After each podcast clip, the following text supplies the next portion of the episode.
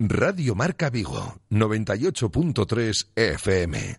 Baby, baby, baby, baby.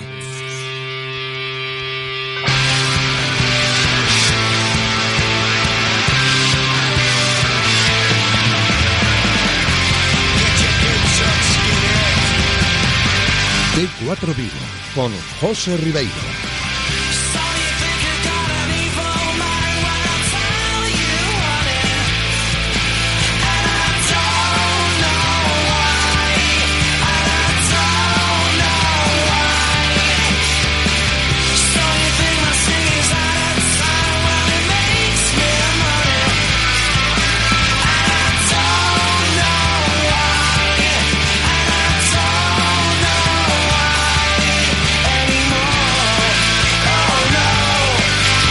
Saludos, ¿qué tal? Muy buenas tardes, bienvenidos a este espacio de T4 Vigo hasta las 8 en punto de la tarde que vamos a estar para repasar la actualidad del Real Club Celta en el día de hoy, en este lunes 30 de septiembre, que no solo es gris por el cielo, que se mantiene todavía en la ciudad olívica, sino también por las sensaciones que arrastramos después de que en el día de ayer el Real Club Celta perdiese su partido correspondiente a la jornada número 7 del Campeonato Nacional de Liga en Ipurúa. Eibar 2, ya lo sabe todo Vigo.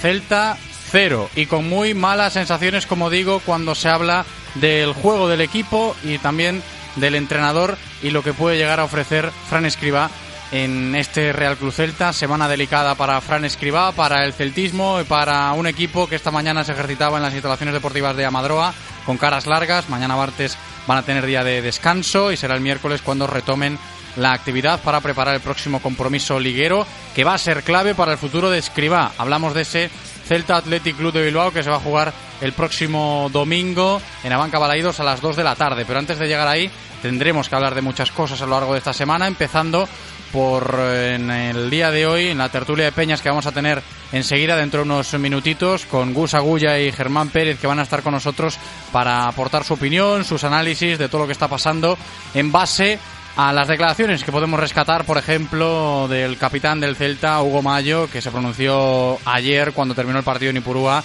después de esa derrota por dos goles a cero ante Leibar. Un Hugo Mayo, pues que ha estado bastante autocrítico, vamos a decirlo así, en esas declaraciones del de Marín después del partido de ayer. Sí, quizás nos está faltando ese último pase, esa maldad en, el área contraria, pero bueno, sabíamos que hoy iba a ser un partido de muy pocas ocasiones, las, que, las pocas que tuviéramos teníamos que, que aprovecharlas y bueno, eh, hoy creo que nos ha venido bien también esta derrota, sabemos que tenemos grandísimos jugadores, un gran equipo, pero hay que estar en la tierra, los pies en la tierra, porque esto es primera división, es muy difícil y, y nos viene bien también tener un poco un- una cura de humildad. Hugo Mayo dice esto de una cura de humildad a golpe de jornada 7 del campeonato doméstico. El Celta ahora mismo, lo recuerdo, 6 puntos en la clasificación, décimo séptimo. Tan solo tiene por detrás a equipos que están también en una crisis importante como el Español, como el Mallorca y como el Leganés, al filo del descenso. ¿eh? El Real Club Celta, como dice Hugo Mayo, cura de humildad.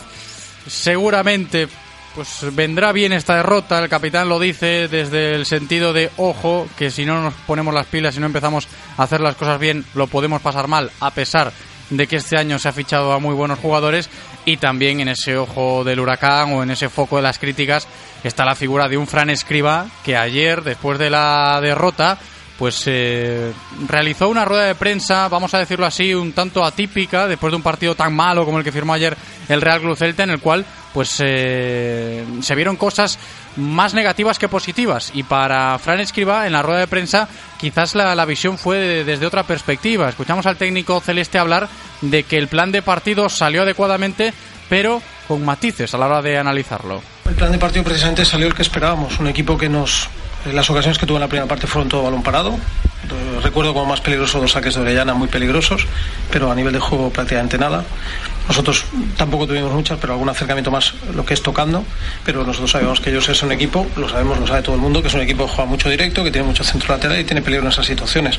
Pero si luego haces un análisis te das cuenta que al final realmente perdimos nosotros el partido más que lo ganaron ellos. Luego el equipo, la entrada de Rafa, propuso, eh, mejoramos en cuanto a juego, abrimos mejor el balón a bandas, tuvimos muchas más llegadas a situaciones de área o cercanías de área, pero es verdad que en lo que es la definición pues volvemos a fallar. Pues esa es la lectura del partido de ayer de Fran Escribá, el entrenador del Real Cruz Celta, evidentemente con eso sí que concordamos todos, ¿no? Con que el equipo volvía a ser muy plano, muy gris, muy soso, muy ramplón, lo que quieras, y que no tiró a puerta nuevamente. Solo un tiro a puerta en el día de ayer para intimidar un poquito a Leibar, que no fue capaz en ningún momento del partido el Real Cruz Celta. También llamó la atención, dentro de ese discurso de Fran Escriba, esta reflexión que hace el técnico valenciano del Celta después de perder en Ipurúa, en este caso poniendo el énfasis en el trabajo de Leibar. Ellos hicieron además un juego, como sabemos, que las cosas que hacen las hacen bien. Y en ese sentido, sus centros laterales, el tema del balón parado, pero creo que lo defendimos en general. Fue una de las facetas donde estuvimos bien. No recuerdo apenas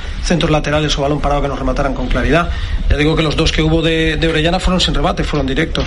Pero sí que creo que a nivel de lo que es el campo estaba muy seco nos contaron que había habido un problema con el riego y eso impidió que se secara y evidentemente eso nos dificultaba mucho a ese balón, que lo que le pasó a Joseph o a, o a Néstor en esas dos salidas de balón, pero habíamos hablado precisamente que en un campo en tan malas condiciones a nivel de seco que jugáramos fácil. Fue justo lo que no hicimos en esas dos acciones. No le quito mérito, ni mucho menos, pero creo que perdimos más nosotros, nosotros de méritos, que no incluso los méritos de Leibar, que también los tuvo. Vuelve a hacer énfasis Escriba, o volvió a hacer énfasis Escriba en los méritos de Leibar más que en los deméritos del Real Cruz Celta, que yo creo que son bastantes y seguramente vamos a seguir analizando precisamente todos esos deméritos que nos han llevado a esta situación, a golpe de lunes, ¿no? A, estar pendientes del futuro del entrenador ya después de la jornada 7, a estar con esta incertidumbre en el cuerpo, en fin, vamos a ver cómo están los peñistas, vamos a ver cómo están nuestros compañeros Gus Agulla, Germán Pérez, que enseguida estarán con nosotros para la tertulia de Peñas aquí en Radio Marca Vigo. Antes escuchamos unos consejos publicitarios y a la vuelta ya estamos con ellos. Radio Marca, el deporte que se vive. Radio Marca. Carayán de Adegas Terrae, un vino intenso y varietal, resultado del aporte exclusivo de las cepas viejas y el reposo en bodega durante cuatro meses sobre lías finas. Características que a este 100% albariño le han valido el Gran Baco de Oro 2019, solo concedido a nueve vinos en todo el país. Una apuesta por las variedades autóctonas que Adegas Terrae ha tenido desde sus inicios en el centro de su filosofía de elaboración. Carayán de Adegas Terrae, Gran Baco de Oro 2019, Adegas Terrae brinda por lo propio. ¿Qué ocurre cuando sabes de coches? Que todo el mundo te pregunta. ¿Qué taller de confianza recomiendo? ¿Cuál es el mejor sitio para comprar un seminuevo? ¿Dónde hay más ofertas en repuestos y revisiones? La respuesta es fácil. Rodosa. Los centros Renault Dacia de Vigo, Nigrán, Cangas y ahora también en Ponteareas. Confía en su profesionalidad, incluso si tu coche no es un Renault. Rodosa.com. Radio Marca, el deporte que se vive. Radio Marca.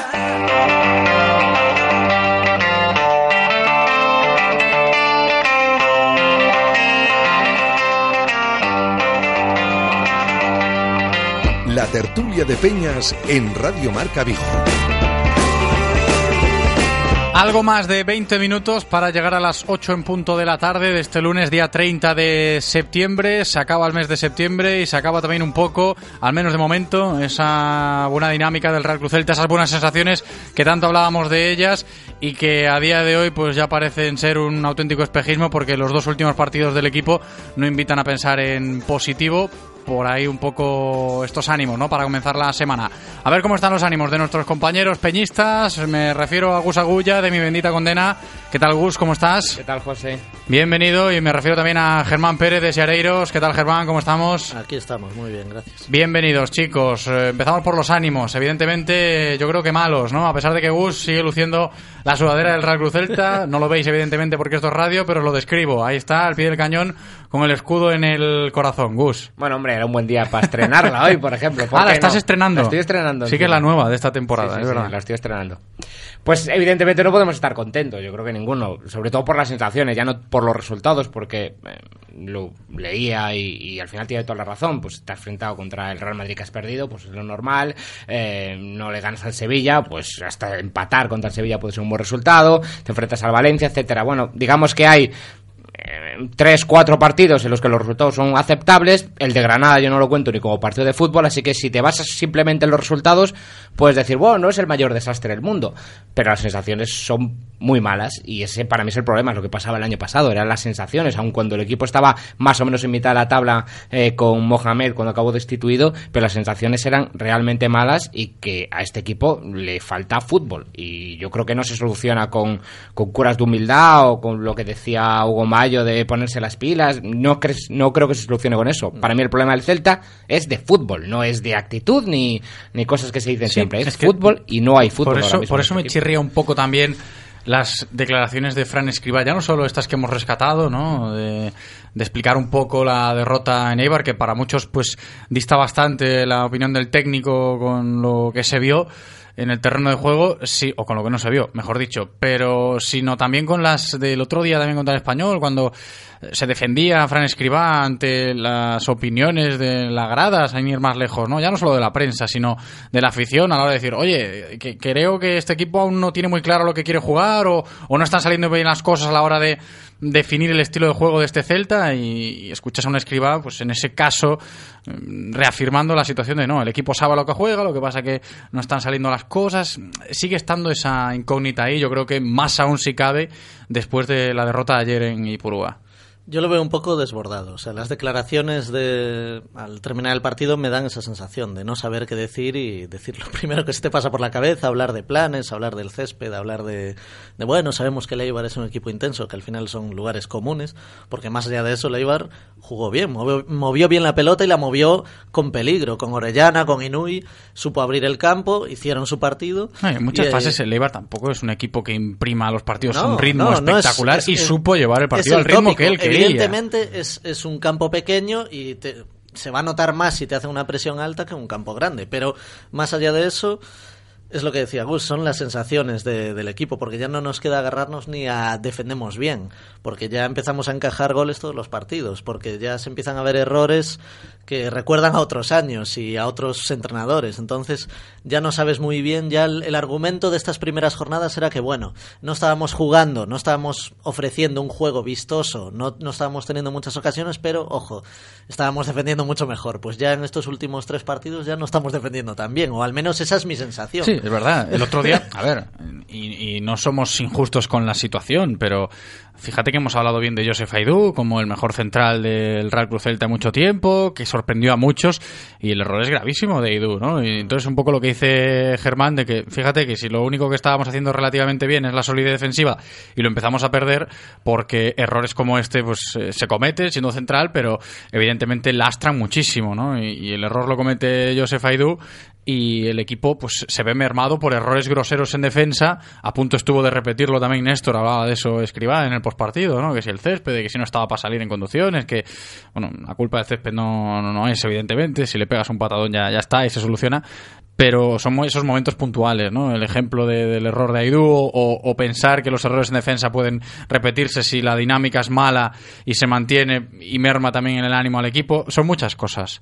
Está claro que Arbilla también tuvo algún problemilla en una salida, pero es cierto que cuando presionas ahí arriba y cuando el Eibar presiona ahí arriba, y sabíamos que presiona porque desde Mendilíbar fue el único que se sorprendió fue el año pasado eh, Cardoso, que se sorprendió sí. muchísimo de cómo jugaba el Eibar, ¿no? Eh, sabemos que el Eibar va a presionar arriba, va a colgar mucho balón, te va a insistir, pues evidentemente hay más posibilidades de error.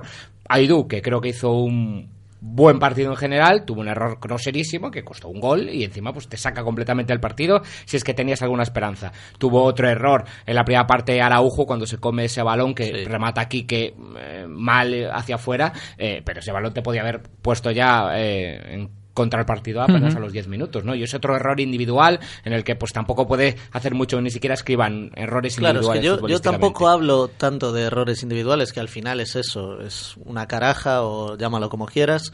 Eh, Aidú pues ya venía jugando con eso ya en varios partidos antes saca bastante bien el balón, pero a veces tiene esa suficiencia y no la lió en otros partidos de milagro. Yo no voy tanto a eso, sino a que nos están creando muchas ocasiones. Incluso el español el otro día, que no es un equipo, ya sabemos cómo está el español, y es un equipo que también le está costando mucho proponer fútbol y, y crear ocasiones, y sin embargo a nosotros nos creó dos o tres muy claras. Y el Eibar el otro día, por lo menos la primera parte, los primeros 20 minutos, digamos, luego el Celta sí que se asentó un poco y controló más, pero los primeros 20 minutos fue casi un monólogo de Eibar y aunque no fuesen ocasiones muy claras, fue un martillo pilón. Tú Sí. estás permitiendo eso, sobre todo en el medio campo, ¿no? Okai estuvo completamente desaparecido, Sí, es que no se sabe ni que jugó.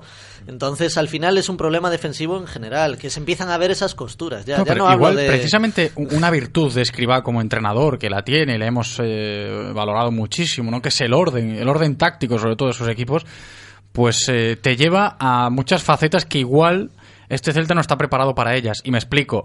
Ese orden, como dice Germán, que tiene Escribá tácticamente como entrenador a la hora de plantear los partidos o de leerlos mismamente, te puede llevar a concederle más terreno de la cuenta a un rival. Y en este caso se lo concedió al español y se lo concedió al Eibar. Al español sobre todo en la segunda parte, pero en la primera, cuando quiso tener el control de- del partido partiendo de ese orden, vemos que al equipo le cuesta, precisamente, hombre, no sé si por ser tan estrictamente ordenado y no tener esa virtud de... Es un concepto que utiliza mucho nuestro compañero Moncho Catalina, rock and rollear, de, darle rock and roll al fútbol y, y tener eh, ese, ese posicionamiento tan estático, tan marcado, ¿no? Ese orden estricto que para unas cosas está muy bien, pero merma muchas otras, en este caso en favor de los rivales, como le pasó al Eibar o como le pasó también al español, que se aprovechó de ello y que está mermando también al equipo a la hora de definir un poco el juego y de explicar un poco lo que le pasa al Celta en palabra de la gente, oye, que, que no sabemos a lo que jugamos. Es que yo, por ejemplo, no estoy muy de acuerdo con Germán en el aspecto defensivo. Yo creo que el equipo, evidentemente, mejor que el año pasado, pero mejor Sí, que el a año pasado es una piedra puesta allí. O sea que eso, yo creo que la comparación con la temporada pasada no es ni, ni aceptable. Pero yo no veo al equipo mal defensivamente. Es cierto que el Eibar colgó mucho balón, pero también es cierto que Escribá tiende a hacer eso. Escribá cierra por dentro y él permite centrar. Por eso. No es un problema. Y es cierto que no nos remataron excesivamente, quitando, bueno, en algún que otro. Contra el español, tampoco vi ningún problema defensivo excesivamente grande, sobre todo, bueno, teniendo en cuenta lo que somos, ¿no? Eh, un partido en el que tampoco tenemos un pivote defensivo que pidió Escribá, etc- etcétera, etcétera.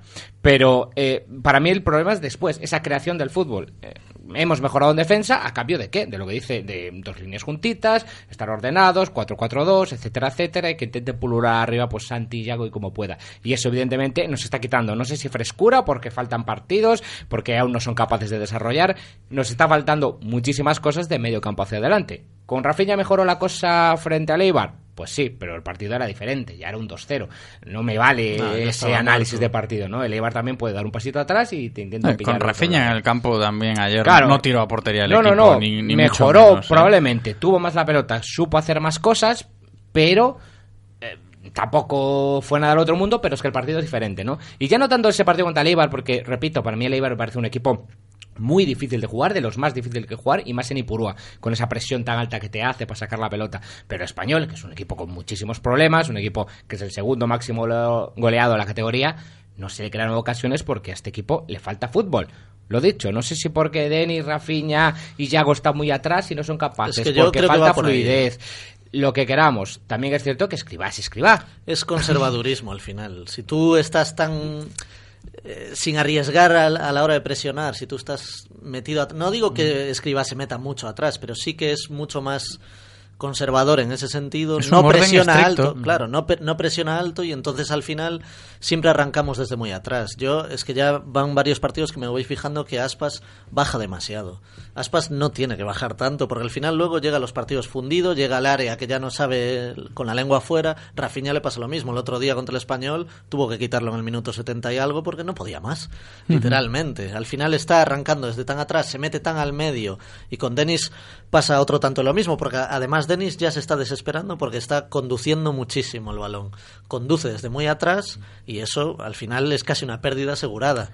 Y, lo único que haces es gastar energías. No estamos presionando arriba, no estamos eh, todo lo juntos que deberíamos a lo mejor para ir más encima en, parcelas clave del, terreno de juego, como hizo Leibar el otro día, básicamente, y eso te, te merma. Es una forma de ver el fútbol de escriba que a lo mejor los jugadores que tenemos volvemos al debate de siempre, no son los más adecuados para jugar así, o a lo mejor necesitaba extremos más puros y no a Rafinha y a Denis que tienden a irse hacia el centro.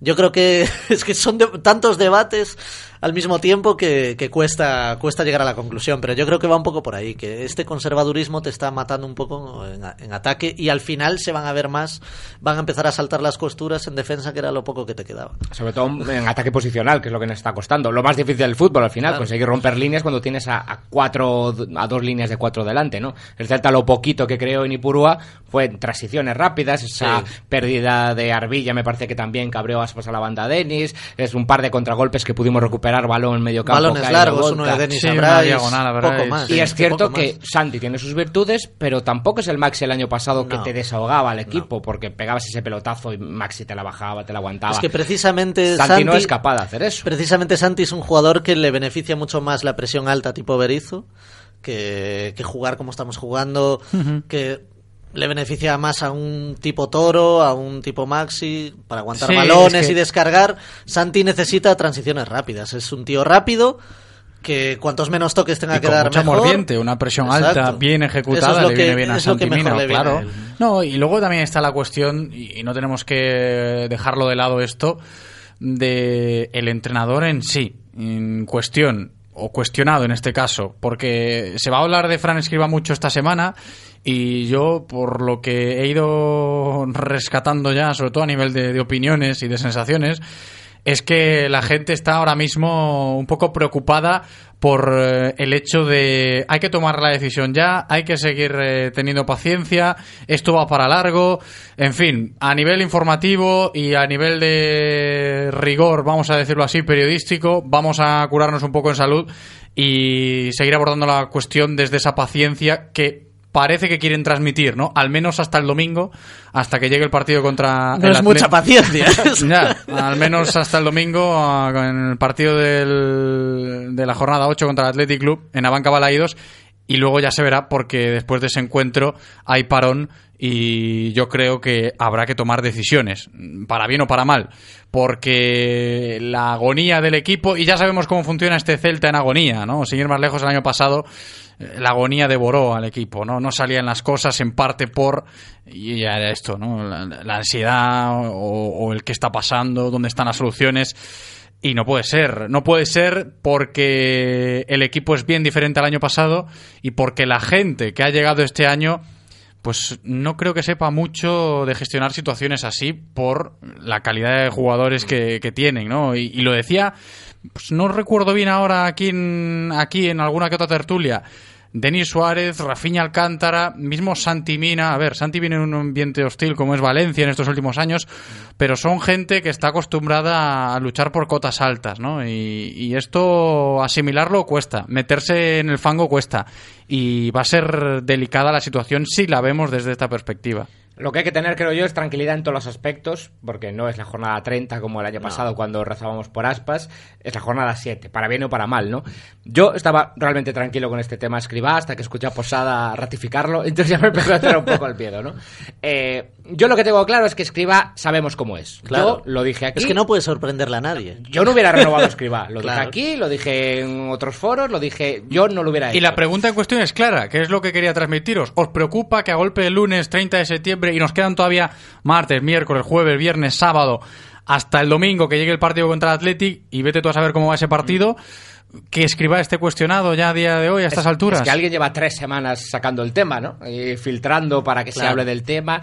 Yo, lo he dicho, a mí me parecía ya rarísimo, más conociendo cómo ha actuado Mourinho hasta ahora, que hasta en, en situaciones en las que, bueno, quizá Mohamed al principio sí que le agarraban un poco los resultados, pero futbolísticamente el equipo, hasta los propios futbolistas, y tú lo sabrás mejor que yo, pues no estaban excesivamente contentos por cómo se estaba tratando, ¿no? Si hasta en esas circunstancias se aguantó, a mí me parecería muy raro. He visto a, a Paco Herrera eh, aguantar contra lo indecible, incluso en épocas de segunda división con Eusebio y compañía. A mí me parecería muy raro que Mourinho tomara una decisión en la jornada 8. Y me parecería sobre todo un error y que alguien debería asumir responsabilidades, porque lo decíamos. Escribá es escribá, lo sabemos, punto. Yo no lo hubiera renovado. Pero a partir de que lo renuevas, lo renuevas. O sea, no lo renuevas y en la jornada 7 es que no jugamos bien. Pues, a, ver. todo, todo este debate que estábamos teniendo ahora futbolístico de que si escriba, pues. Eh, es más conservador o tiene las líneas más separadas, digamos, esperando atrás y sacando el balón con más paciencia, ya lo vimos el año pasado. Es que eso ya lo vimos en partidos el año pasado y no nos puede sorprender ahora. O sea, ¿qué esperaban? ¿Que ahora este año, por traer a Denis Sí, pero es que esa es la gran diferencia, ¿no, Germán? El año pasado se trajo a Escriba en parte por pero da igual cumplir esas demandas. Es un sigue siendo escriba no se transformó con experiencia en la primera división. Es un entrenador que tácticamente es muy bueno a la hora de ordenar sus equipos y de sacarle provecho eh, en bloque bajo. Sí. El Celta necesitaba quizás eso el año pasado sí y hubo dudas a la hora de renovarle, decir, bueno, vamos a empezar un proyecto completamente diferente al del año pasado y como nos salvó, pues le vamos a dar ese voto de confianza a sabiendas, como dices, de, lo que es Escriba como técnico. A mí... Si llega Rafinha, si llega Denis, si llega Santi y, y es otra historia con Escriba pues seguramente habría ese beneficio de, la duda, ¿no? Lo que pasa que ahora nos estamos encontrando con que ese orden estricto puede llegar a mermar a este equipo, que es lo que está pasando, o al menos intuimos que es lo que puede estar pasando. A mí, Escribá siempre me pareció un buen entrenador, pero a lo mejor el contexto del Celta no es el mejor para él, y menos si no le traes los jugadores que a lo mejor él te pidió otro pivote hacía falta. Es que ya ni, ni siendo escribá, por mucho que tengas a Beltrán, a Lobotka, otro pivote hacía falta y no vino. Y Pape no es pivote. Por mucho que se lo intenten inventar, no lo es. Entonces, y también pidió jugadores de banda, pero profundos. Ni Denis ni Rafinha son ese no Me acuerdo a Mohamed también pidiendo extremos en su momento. Me acaba de venir el flash. Sí, bueno, pero al fin y al cabo un entrenador tiene que pedir lo que él es necesario para desarrollar su idea, sea esta la que sea. Si tú lo fichas es porque confías en esa idea, digamos. Evidentemente esto no es así, pero eh, quiero decir, y luego tienes, en vez de tener los jugadores de banda profundos que él pidió, tienes ahí a Sisto, que no sabes ni lo que es ya. No, ya se lo cargó, no jugó ni, no fue ni convocado al partido de ayer contra Leiva. Claro, evidentemente, pues no toda la culpa va a ser de Escribá. Está claro que Fe Ciega no había en Escribá cuando se le firmó la temporada pasada hasta el final de temporada, sin ni siquiera esa renovación automática. Incluso cuando nos salvamos, tampoco fue al día siguiente. Digamos que pasaron unos días en los que no sé si el Celta valoró entrenadores en el mercado, si es que hubo reuniones directiva, cuerpo técnico, etcétera, etcétera, por ver qué opciones había, si se debería pues, hacer la apuesta. O sea que evidentemente fe ciega no había. Y cuando ya arrancas así, pues es normal que a lo mejor, pues el que no tuviera tanta fe en la jornada 5 ya esté pinchando. Claro, Me parece normal. Aún así, yo estoy tranquilo, yo creo que aún perdiendo contra el Athletic, Escriba va a seguir siendo entrenador del Celta. Yo estoy convencido, me sorprendería lo contrario. tomamos la matrícula aquí a gusto. yo creo que dependiendo de cómo se pierda. Hombre, a ver, si perdemos 7-0, no. A ver, no digo ya 7-0, sino la imagen que des. Depende de cómo se A mí es que independientemente... Va a ser otro partido serio contra un equipo que te va a meter, que te va a centrar balones y que vamos a crear independiente, no creo que cambie Independientemente de eso, de, de que Escriba siga o no siga, que el tiempo lo dirá es un poco la, la, imagen, es lo que dice Germán, ¿no? Para terminar ya la tertulia, estamos a punto de llegar a las 8 de la tarde y lo que preocupa a todo el mundo, ¿no? Que este Celta, con el potencial que puede llegar a tener, no genere absolutamente nada. Los jugadores solos no pueden generar nada, por mucha calidad que tengan tiene que haber algo más. Y ese algo más, pues quizás es lo que falta ahora. Ya no sé si es culpa de Escribá o de quien sea, pero falta algo. Falta fútbol. A mí que no me vengan las milongas de es que hay que correr más o los típicos que el martes, ¿cómo tiene el día libre con lo mal que vamos? Que entrene, que suba a dar vueltas a la No, falta fútbol fútbol. y falta un plan, un pues plan lo tiene que solucionar eh, Escribá y, los jugadores lo tienen que poner en el campo, pero evidentemente Escribá es el que eh, diseña las herramientas y los futbolistas la ejecutan. Que tampoco vale nada que Escribá diga y sea un mago y si luego los jugadores no le hacen caso es o que no saben las, tres o no saben, las tres piezas ¿no? de los eternos debates que hoy, ya salió en el mediodía cuando hablábamos de esto, ¿no? En directo Marca Vigo el tema de presidencia, entrenador, jugadores, que siempre están ahí los tres a ver quién tiene la culpa, ¿no? Y, ya estamos en las mismas, en una semana inmersa en eso, ¿no? Si son a título personal los jugadores que tienen que dar más, si es la directiva porque se equivoca a la hora de tomar decisiones, en este caso de renovar el entrenador, o si es el propio entrenador que tiene que, dar un paso atrás y marcharse y que venga otro a refrescar esto. Estamos en lo de siempre, yo creo que el tiempo lo dirá, Gus. Está claro, lo digo siempre, a veces las circunstancias no son las mejores, lo que hablaba él de que Escriba quizá no esté en el mejor contexto, Escriba ya ha demostrado que es un buen entrenador, ha metido Sí, sí. En, en Europa al, al Villarreal, por ejemplo, Berizzo ha demostrado que es un buen entrenador haciendo campeón a Higgins y metiendo al Celta, pero luego en otras circunstancias, en otro equipo, Mm. es es, que Berizzo peor entrenador que Garitano, que no gana un partido con el Depor porque Garitano tiene bien el Atlético. Pues no, Garitano se ha adaptado perfectamente a lo que el Atlético le pedía, ha funcionado, todo encajado, Berizzo allí no, Escriba ahora mismo no está encajando, ojalá que sí en el futuro próximo, por favor. próximo, próximo. Vamos a dejarlo ahí A con, corto ese, plazo. con ese A deseo corto de plazo. Gus Agulla. Chicos, ha sido un placer, como siempre, esta tertulia de Peñas del Real Club Celta los lunes por la tarde. Germán Pérez, muchas gracias, Germán. Gracias a vosotros. Un abrazo grande, Gus Agulla. Muchas gracias, Gus. Igualmente, abrazo. gracias. Y así vamos a llegar nosotros a las 8 en punto de la tarde. Nos despedimos, no siga antes darle las gracias a nuestro técnico. Los lunes por la tarde está Andrés cumpliendo de maravilla. Gracias, Andrés. Gracias también a todos vosotros por estar al otro lado escuchándonos. Me despido. Hasta mañana. Chao.